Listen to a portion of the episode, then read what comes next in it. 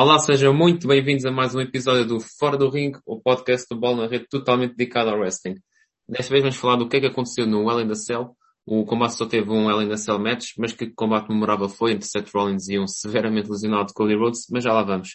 Primeiro, eu sou o Afonso Santos, comigo tenho, como já é habitual, André Conte, e vamos já começar a falar deste evento. André, achas que este Hell in the Cell 2022 será um evento apenas recordado por um combate em particular? É, eu penso que sim. Uh, olá a todos também quem nos está a ouvir. Penso que acabará por ser, acabará ser por esse combate, o a Cell, o Cody Rhodes contra o Seth Rollins.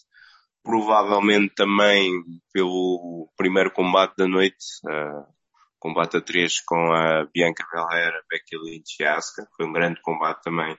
Mas acho que tirando isso, acabou por ser um pay-per-view normal, um premium live event, que agora é assim que é tratado um pouco normal, tem sido algo também que, que já é habitual na WWE, é que os combates são bons e o pay-per-view em termos de qualidade dos combates foi, foi bom, não desiludiu, porque também a WWE tem um, um, um elenco que, que isso permite, mas depois também, já que o Backlash tinha ficado assim, não, não há assim grandes avanços nas histórias, tirando ali num ou outro, um ou outro combate. Portanto, a construção também do, do evento também não foi assim nada de especial, mas o que ficámos com certeza é que foi um bom, foram bons combates, mas que não houve assim grandes avanços nem grandes momentos, sem ser a questão do main event, também já vamos abordar mais a fundo. Vamos começar então por esse opener, que tirando o opener e o, e o, e o main event, acho que foi um pay-per-view mais semelhante a um episódio normal do Monday Night Raw. Nesse opener, que depois eh, foi um triple threat match pelo Raw Women's Championship, Bianca Belair, campeã, defendeu com sucesso o seu título contra Becky Lynch e Asuka. E eu achei que foi um, uma mescla de atletas uh, muito, uh, muito, muito, bem feita e elas entenderam-se às mil maravilhas com capacidade atlética de Bianca, o estilo sempre questionável, mas sempre uh, cativante de Becky Lynch e também a brutalidade de Asuka proporcionaram uma, uma ação rápida, houve momentos incríveis como o duplo ankle lock que Asuka aplicou, a Bianca Belair está a sofrer o desarme e depois conseguir levantar a, a Becky Lynch. Vários false finishes credíveis, depois Bianca Belair uh, conseguiu vencer com uma manobra de Becky Lynch. Becky Lynch fez o manhandle stand na Asuka. Bianca Belair tirou Becky Lynch para fora do ringue e uh, conseguiu assim reter o seu título uh, da Raw, da divisão feminina, obviamente. Acho que isto foi um ótimo combate, excelente maneira de começar o opener. O que é que achaste, André? Sim, concordo. Acho que foi, para mim, foi, foi o combate da noite. Uh, sei que pronto, o main event também foi muito bom, foi excelente, mas daria o prémio de combate da noite logo a este combate. Uh, como tu disseste, as três têm uma grande química, uh, claramente, claramente se, se, percebe isso, e acho que este combate, se dúvidas existiam e que claramente a Bianca Belair está a ser construída como assim a cara da divisão feminina, e se dúvidas existiam, acho que neste combate a Bianca provou que pode dançar, entre aspas, com os nomes grandes da divisão.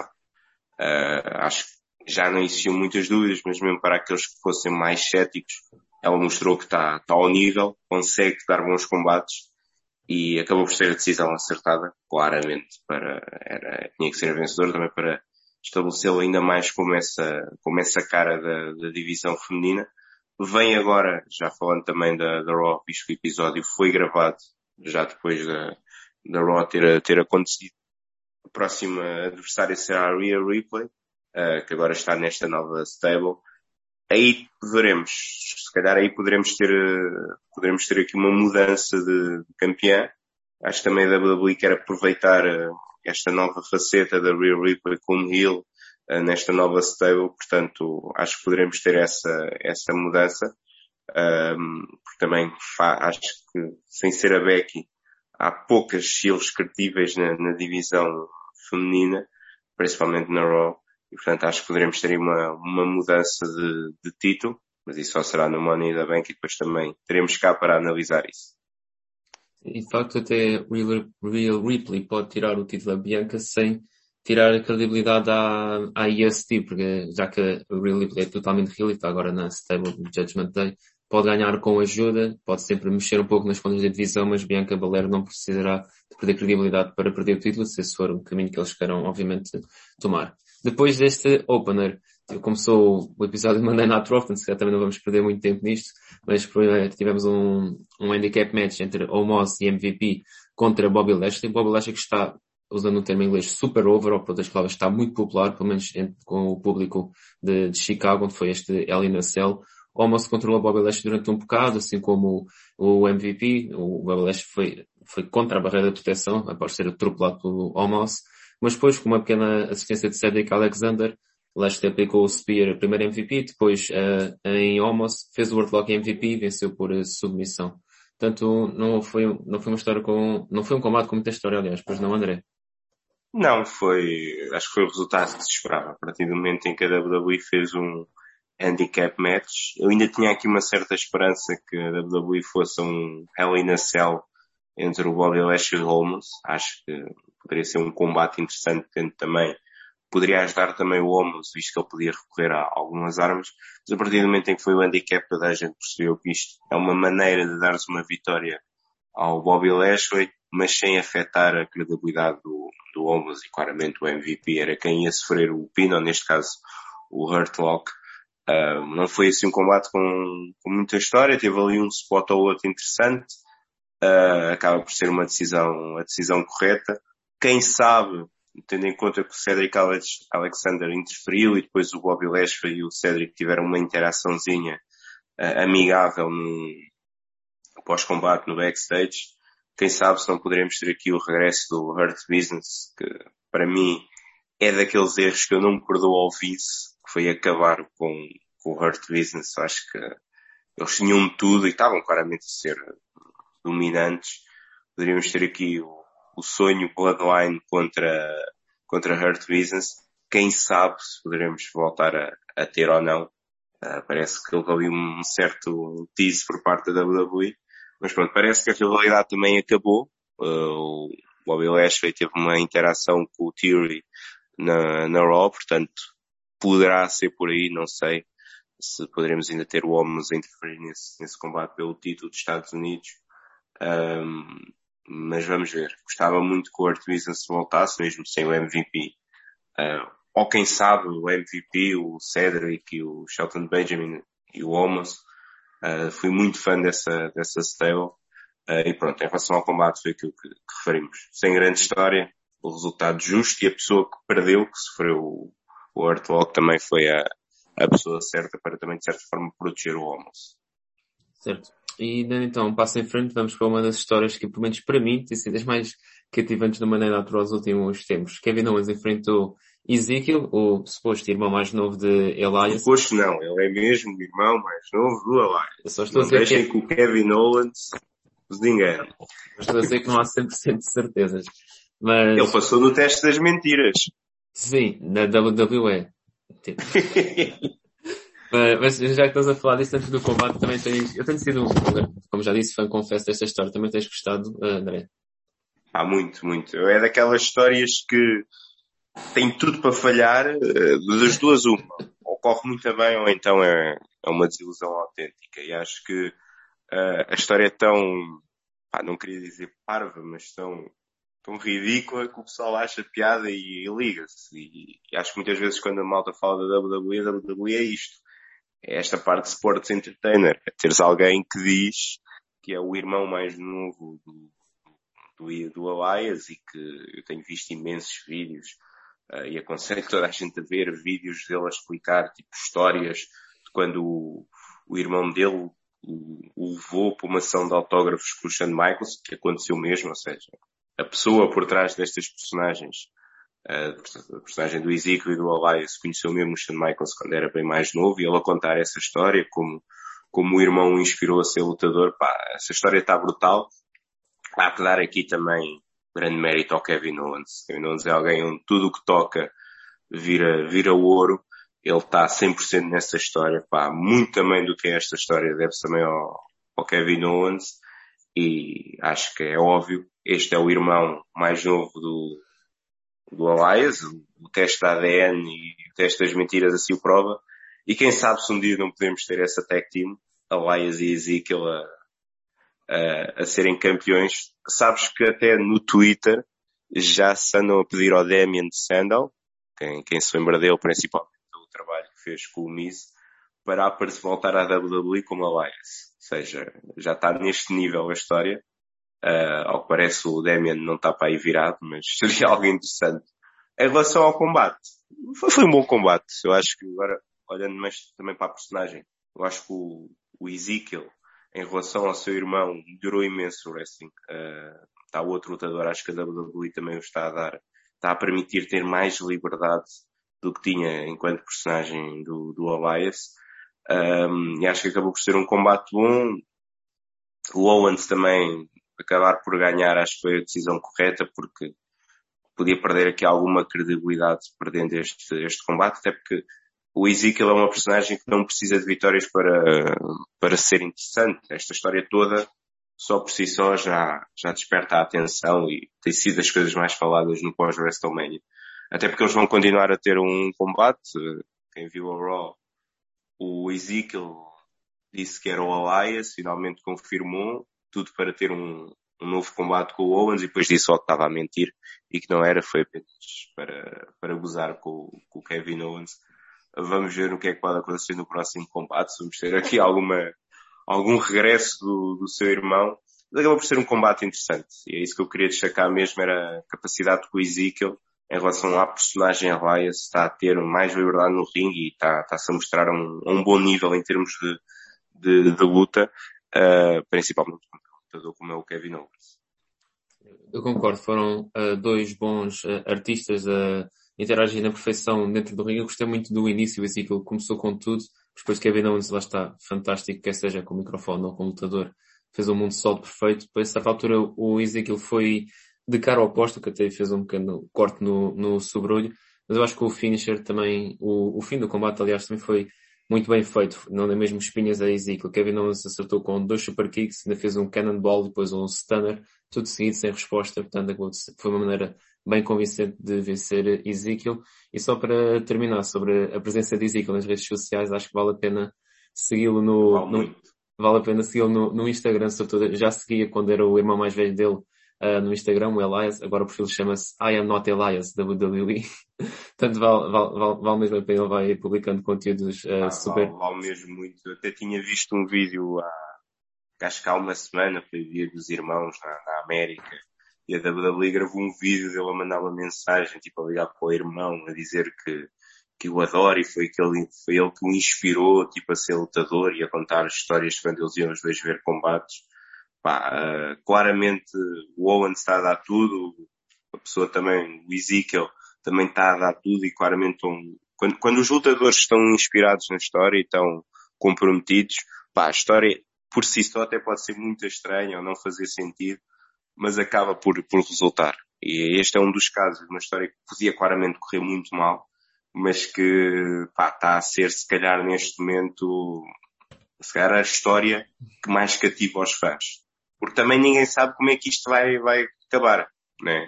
Vamos ter que o Elias a aparecer e na realidade são mesmo dois irmãos gêmeos. Uh, vamos esperar que ele cresça a barba para dizer que sempre foi o Elias. Ou seja, há também esta curiosidade que a WWE está a despertar do género como é que isto acaba porque não é possível né, aparecerem os dois um dia serem uma tag team. Portanto, eu acho que é por aí muito que também os fãs estão, estão entretidos nesta, nesta história. Pena que a WWE depois não saiba fazer isso uh, noutras, noutras histórias. Avançando para outro combate e outra história diferente, o Judgment Day, a equipa que entretanto já teve algumas mudanças, mas na altura do ano era formada por Edge, Damien Priest e Real Ripley, enfrentou e venceu o trio de AJ Styles, Finn Balor e Liv Morgan. Tinha expectativas bastante altas para este combate, porque todos os lutadores são extremamente talentosos, portanto tinha expectativas que este fosse um, como costuma dizer um, nos Estados Unidos, um party match, só manobras e manobras e manobras, tudo mais, não me importava nada. E acho que também foi um, um pouco isso, não, não me desiludiu o combate. Só queria destacar um, um pouco o, o final. O, o Finn Balor ia acertar o coup de grace em Edge, mas depois o Ripley, com, quase como dedicação ao seu líder, pôs à frente e impediu que Finn Balor aplicasse a manobra. E depois isso foi suficiente para que Edge conseguisse depois uh, aplicar o, o Spear em Finn Balor e, e vencer. André, o que eu queria questionar era o seguinte, no Raw já vimos que uh, Finn Balor não só juntou-se aos Earth Business, como os próprios expulsaram o Edge da stable que Edge uh, formara. Portanto, agora os, o Judgment Day, agora há pouco não, mas os Judgment Day são compostos por Damien Priest, Finn Balor e Rhea Ripley, expulsaram o Edge, portanto, qual, qual será o sentido de, deles quererem expulsar o Edge para juntarem o Finn Balor, sendo que na noite anterior o próprio Edge fez o pin ao, ao Finn Balor. Estás a perceber? Achas, achas que isso faz algum sentido? Eu acho que não, eu acho que não, até porque o que tu disseste, o Real Ripley numa noite quase que sacrifica pelo Edge e na noite a seguir está, está a traí-lo. Eu acho que a WWE vai ter que contar muito bem esta história porque poderá, da maneira como contar, poderá estar aqui o futuro de uma stable que tinha tudo para, para ser bastante interessante.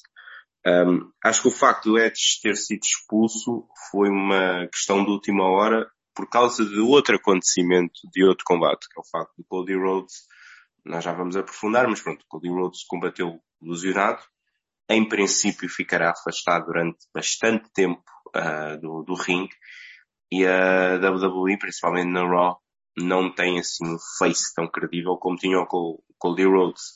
É preciso um face que vá logo diretamente para, para o main event. Isso é uma crítica à WWE de não, os ter, não ter construído face durante este tempo todo. Um, está a construir o Bobby Lashley, sim, mas mesmo assim, uh, o Lashley pode ser sempre ali uma espécie de, de twinner. Um, e a WWE precisava de um face, ou seja, que entrasse logo no main event, acabou por a aposta cair no Edge e por isso mesmo é que aconteceu o que aconteceu na, na Raw. Não acredito que o plano inicial fosse esse. Acredito sim que o plano inicial fosse o Beller juntar-se. Eu até achava que o Beller no, no Hell in a Cell ia trair a sua equipa. Depois, quando não aconteceu, achei, ok, vai ser na Raw. Uh, e acredito que esse era o plano inicial, ou seja, o Beller juntar-se ao Judgment Day. O resto não. Acho que foi um bocado uma decisão assim, em cima do joelho, última hora, porque, porque o Cody Rhodes claramente não, não vai estar durante, durante algum tempo, ao que parece, no, no ringue. Acho que não foi a decisão certa. Para isso poderíamos ter, como, como referimos aqui, o Bobby Lashley, uh, o próprio, nós estávamos a falar em off, o próprio Riddle, Uh, acho que poderiam também ocupar esse, esse lugar. O Lashley claramente o main event já lá teve. O Riddle está mais do que preparado para, para isso. Uh, e até é uma personagem que tu consegues facilmente apoiar. Portanto, não, não é tão Lashley pode ser ainda apresentado como aquele monstro que destrói tudo à frente. O Riddle é claramente alguém que tu consegues criar simpatia.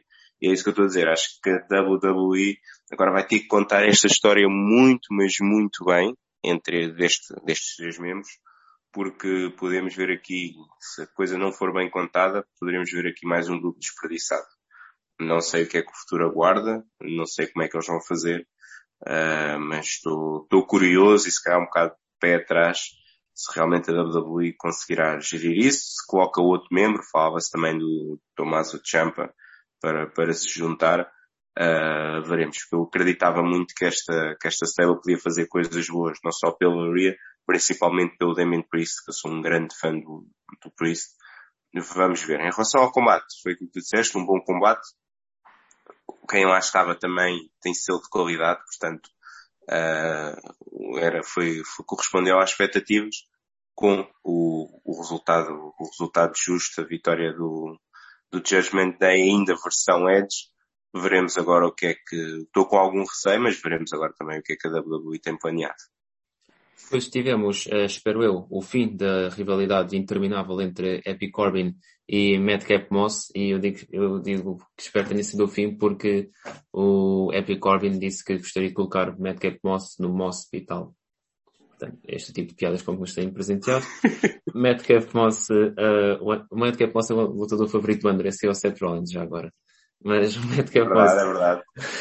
com, com um novo visual, portanto, a mostrar claramente que já se afastou de, daquele visual mais extrovertido de Epic Corbin. O, os dois tiveram um combate interessante no, no Olds Bard. O que me destacou mais para mim foi o fim, que foi surpreendentemente violento. O Madcap Moss pôs numa cadeira presa no pescoço de Corbin e depois comprimiu a cadeira no pescoço de Corbin com, com as escadas do ringue. Achei que foi até um fim bastante brutal. Mas Madcap Moss acaba por, eh, por vencer, acaba por sair por cima. Epic Corbin acho que já quase ninguém tem simpatia uh, por ele, no sentido de ninguém, acho que ninguém viu, uh, liga o SmackDown a pensar, epá, mal posso esperar para ver o que é que o Corbin vai fazer desta vez. E não é só, não, não é estar a criticar o, o, lutador, que acho que até tem bastante talento, é só porque esta personagem já está mais do que cansada e portanto, isto para dizer que Madcap Moss também foi o, o justo vencedor e portanto, André, o que é que achaste do combate do teu herói? Não, foi, foi um bom combate. Uh, souberam usar bem também as armas do ringue. O Corbin, lá está. Acho que às vezes o Corbin também é um bocado vítima do, do seu booking, porque ele é um lutador, ele é um will natural.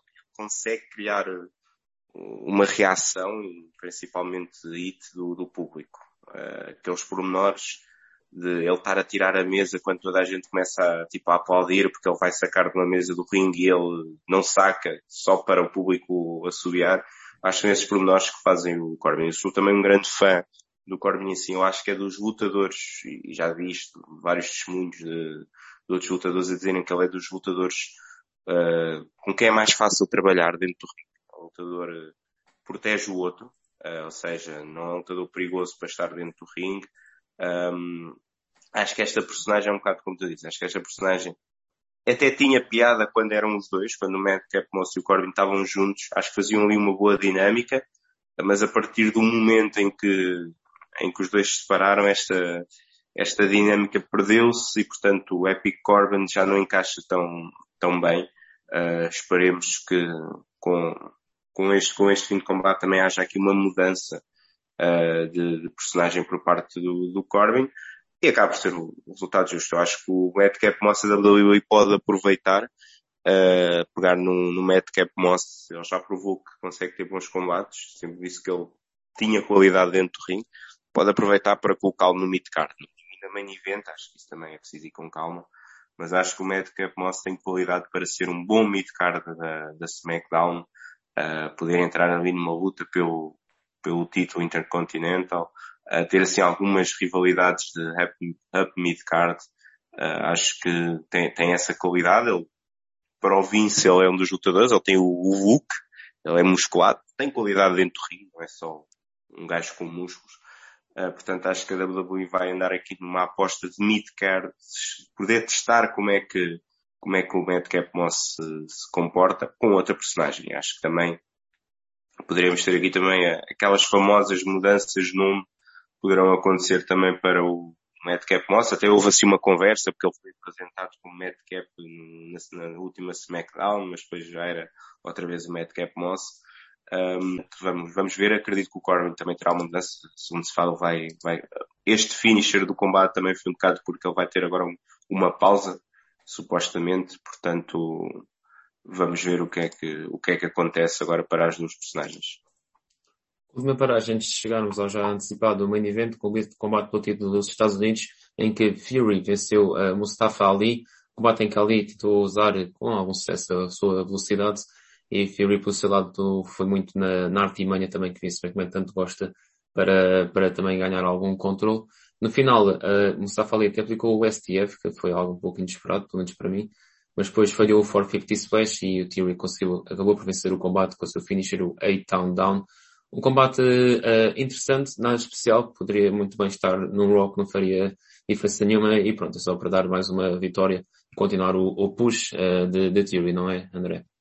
Sim, foi aquele combate que, como tu disseste, é só para, para ter o, continuar o push a Theory, para ele também dizer que defende o título, não é? Para ter um combate com o título, visto que muitas vezes os, o título dos Estados Unidos e do Intercontinental são um bocado esquecidos nestes pay-per-views. E também para o Ali ter a sua ovação. Estou em casa, ele é de Chicago, teve a sua ovação. Portanto, foi aquele combate só para ocupar espaço e todo, todos ganham.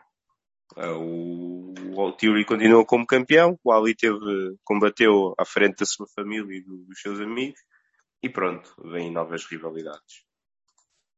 E assim chegamos finalmente ao main event, uh, Seth Rollins contra Cody Rhodes. Antes de falarmos do que toda a gente tem falado, a lesão de Cody Rhodes, vamos mais uma vez fazer um pequeno tributo ao brilhantismo de Seth Rollins, porque mais uma vez ele começou logo a contar a história ao longo da sua entrada, quando veio com a roupa que Dusty Rhodes usava na, w, na WWE, portanto a roupa calças e camisola preta com uh, bolas uh, amarelas que foi uma roupa até, na altura, muitos consideram ter sido insultuosa para o talento da Dusty Rhodes, ele que era uma autêntica estrela na NWA, quando chegou à WWE, fizeram usar aquela, aquela roupa e dançar, e portanto não era nem de perto nem de longe a estrela que era nos outros territórios do wrestling.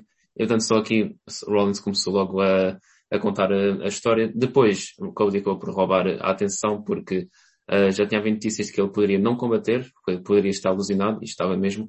Ele rasgou o, o músculo peitoral e para quem não viu, o, o peitoral dele direito estava, o lado direito estava com uma mancha roxa enorme e essa mancha também se espalhava todo o seu bíceps do braço direito. Era mesmo assustador. O Corey Graves acho, acho que descreveu esta vontade de Cody Rhodes lutar da melhor maneira quando disse que ele tinha uma paixão cega pelo, pelo wrestling. E antes de falarmos do combate em si, André, esta, esta lesão de Congress tem dado muito a falar, se calhar a WWE não, tinha, não deveria ter uh, deixado, mas no final acho que tem que se dar todo o crédito do mundo à dedicação de Cody Rhodes para entreter uh, os fãs da WWE. Ah, sem dúvida, sem dúvida, pá, ele deu tudo naquele combate, uh, era arriscado, até porque acredito que possa ter piorado um pouco mais a, a lesão, era a via mais fácil e acho que toda a gente iria perceber, pá, ele está lesionado, é melhor não arriscar, não é? poderíamos ficar um pouco desiludidos por não termos esse combate, mas no final do dia o que importa é também a segurança e a saúde da, da pessoa, do lutador. Pá, mas ele foi para a frente, uh, foi uma decisão dele, pelo que eu também tive a ler. Uh, ele até no final do combate, já quando as câmaras se desligaram, disse ao público em Chicago que foi uma decisão dele e que voltava a fazer, uh, voltava a combater o lesionado, portanto não, não se arrepende teve uma ovação muito grande no backstage, uh, pela maneira como se sacrificou, entre aspas, como se entregou este combate. E foi um grande combate. Uh, já disse que o combate da noite para mim foi o primeiro, mas este também foi, foi realmente um grande combate. A história, a maneira como eles souberam inserir a, a lesão na história, uh, foi, foi excelente. O combate, acredito que poderia ter sido melhor se não fosse mesmo a lesão do Cody Rhodes, notava-se que ele estava limitado, notava-se que a história tinha muito que andar à volta daquela, daquela lesão, portanto também aceita-se isto, porque se não fosse realmente essa lesão, poderíamos estar aqui a falar de um, um ainda melhor combate, mas realmente um grande, uma grande ovação é o que o Cody merece, porque deu tudo, teve ali alguns spots mesmo lesionados que eu acredito que não foram fácil, não foi fácil para ele aguentar, um, e agora infelizmente vai, vai, estar, vai estar afastado. Eu acreditava que ele ia ganhar o Money in the Bank, pelo menos assim parecia que a WWE tivesse a apostar. Ele ontem no, na Raw deu aquele tease, a dizer que se subir a escada vai agarrar o malete e vai ser campeão, ou seja, poderemos ou não ter, pelo menos os primeiros uh, reportes que temos é que ele poderá não estar no Money the Bank, um, mas é pena porque acho que era assim realmente a grande aposta para, para conseguir ganhar a, a maleta, mas foi realmente um, um, grande combate, principalmente como tiveram até à última hora, o combate teve quase para, para terminar, para não acontecer, uh, tiveram praticamente no dia a decidir se acontecia ou não, mas a maneira como também conseguiram fazer isso e depois contar a história à volta dessa lesão foi, foi excelente. Uh, e depois também, como tu disseste, o Robbins também, já não preciso dizer o, o, que eu acho do Robbins, ajudou muito também à festa, não só com essa entrada, mas também com a história toda que ele contou no, no combate. E portanto, o vencedor nós já sabíamos quem é que havia de ser, era, era o Cody, não fazia outro sentido. E portanto, veremos agora quanto tempo é que ele vai ficar de fora. Sobre, ainda sobre este combate, tanto de Cody como o peitoral completamente rasgado, pelo que parece, ainda levou com uma buckle bomb numa mesa no canto e também, obviamente, ainda esteve em combate mais de 20 minutos a fazer, a saltar da corda, a cair no chão, a dar bumps por, por todo o lado. Portanto, não, certeza que não, que não, que não foi nada, não foi nada fácil. Em relação ao, ao fim, ao fim do combate, acho que também foi muito bem feito. Para já, gostei muito de ver o Cody Rhodes a acertar o, a fazer o pedigree no Seth Rollins. Quem sabe o Cody Rhodes na AW criticou bastante o pedigree e até gozou abertamente com o próprio Triple H, portanto, e agora está a utilizar a manobra dele. O Seth Rollins também uh, acertou um Crossroads, que eu achei interessante, mas o Cody Rhodes depois fez três Crossroads e acabou por vencer, mais uma vez, a tirar uma página do livro Triple H com a marreta e acabou por vencer assim o combate de forma completamente decisiva eu acho que, na minha opinião, este acaba por ser o, o melhor combate da noite, porque simplesmente eu admiro imenso este, o, o, esforço normal que estes lutadores já fazem ano após ano, décadas após décadas, de, de nos entreterem para estarem a dar imensos bumps, a estarem a magoar-se, a ilusionar-se ao longo de toda a sua carreira. Portanto, pelo que o Cody fez, eu acho que isso, na minha opinião, merece ser, foi mais louvável e, portanto, fez-me ainda gostar ainda mais do, do, do combate. Em relação à lesão de Cody, Cody Rhodes, estava aqui, antes deste programa começar, está aqui à procura de mais informações, e uma, de, e uma das razões que foi avançada pelo facto da WWE ter deixado de lutar foi o facto do seu músculo já, já ter sido rasgado por completo. Se fosse um rasgão parcial, a WWE aparentemente poderia não ter permitido, porque poderia ainda piorar a lesão, mas como o músculo já tinha sido rasgado por completo, quase que era, já não pode piorar muito mais do que isto. Já não pode piorar. Isso foi, foi uma das coisas já sabes como é que é, malta. Principalmente agora, WWE versus AEW, a comunidade de wrestling é sempre bem mais tóxica e foi uma das coisas que eu vi foi criticar-se o CM Punk, como, como sabem quem acompanha a AEW, o CM Punk foi campeão fim de semana passado, lesionou-se na quarta-feira num combate e, uh, não, não, não deixo, continua a ser campeão, mas a AEW vai coroar um campeão interino até ele, até ele estar pronto e depois os dois combatem pelo, pelo verdadeiro campeão. Uh, e vi muito também, muita malta a dizer que, ah, o Cody Rhodes, mesmo lesionado, lutou e o, e o CM Punk, com uma lesão no pé, uh, teve que largar o título e etc. Mas é um bocado por aí, é que o CM Punk teve uma lesão, uh, numa fase uh, que não, não está o Cody Rhodes. Ou seja, é aquilo que tu disseste. Se o Cody tivesse uma lesão no músculo, o músculo não tivesse rompido, ele não ia a combate. E é o que aconteceu com, com, com o CM Punk no osso. Ou seja, ele poderia continuar a combater. O problema é que ele depois ia-se mesmo lesionar ainda mais a sério. Ou seja, uh, era uma lesão que se, se continuasse, aí as coisas podiam piorar. E, portanto, é só para também deixar este esclarecimento que foi um bocado por aí também que um pôde combater e o outro teve que desistir do, do título, porque são as duas lesões graves, mas uma, se o PAN continuasse a lutar, uh, poderia ficar mesmo, parar ainda mais tempo, e nesse aspecto foi isso que tu estavas a dizer, ou seja, a WWE, mais pior ele não podia ficar, né? o músculo já estava praticamente todo, todo destruído, portanto não havia assim, combater ou não combater, o, resultado era o mesmo, ele teria que ir à cirurgia ehm, e agora é esperar quanto tempo é que vai recuperar. Sim, e depois também acho muita piada quando trolls na internet acham que são médicos e podem ver as lesões à distância e saber quando é que um pode lutar e não. E não... Nem vou entrar por aí, não sabia. Sim, eu em vários grupos de wrestling no Facebook eu não sabia que havia tantos médicos no mundo. É, exato, exato. também vou, vou pôr a minha lesão nesses grupos, porque é só especialista.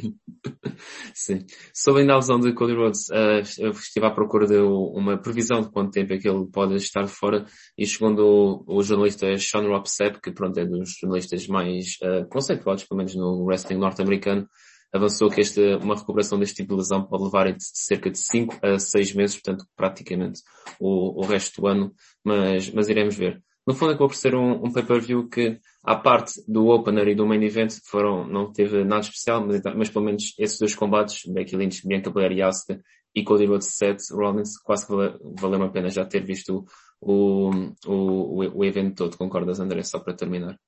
Sim, sim, concordo. Acabou por ser, uh, estes dois combates foram combates de pay-per-view. A segunda WWE, este foi o Hell in a Cell mais visto uh, acredito que seja mais visto na internet, ou seja, de quem não teve na, na arena.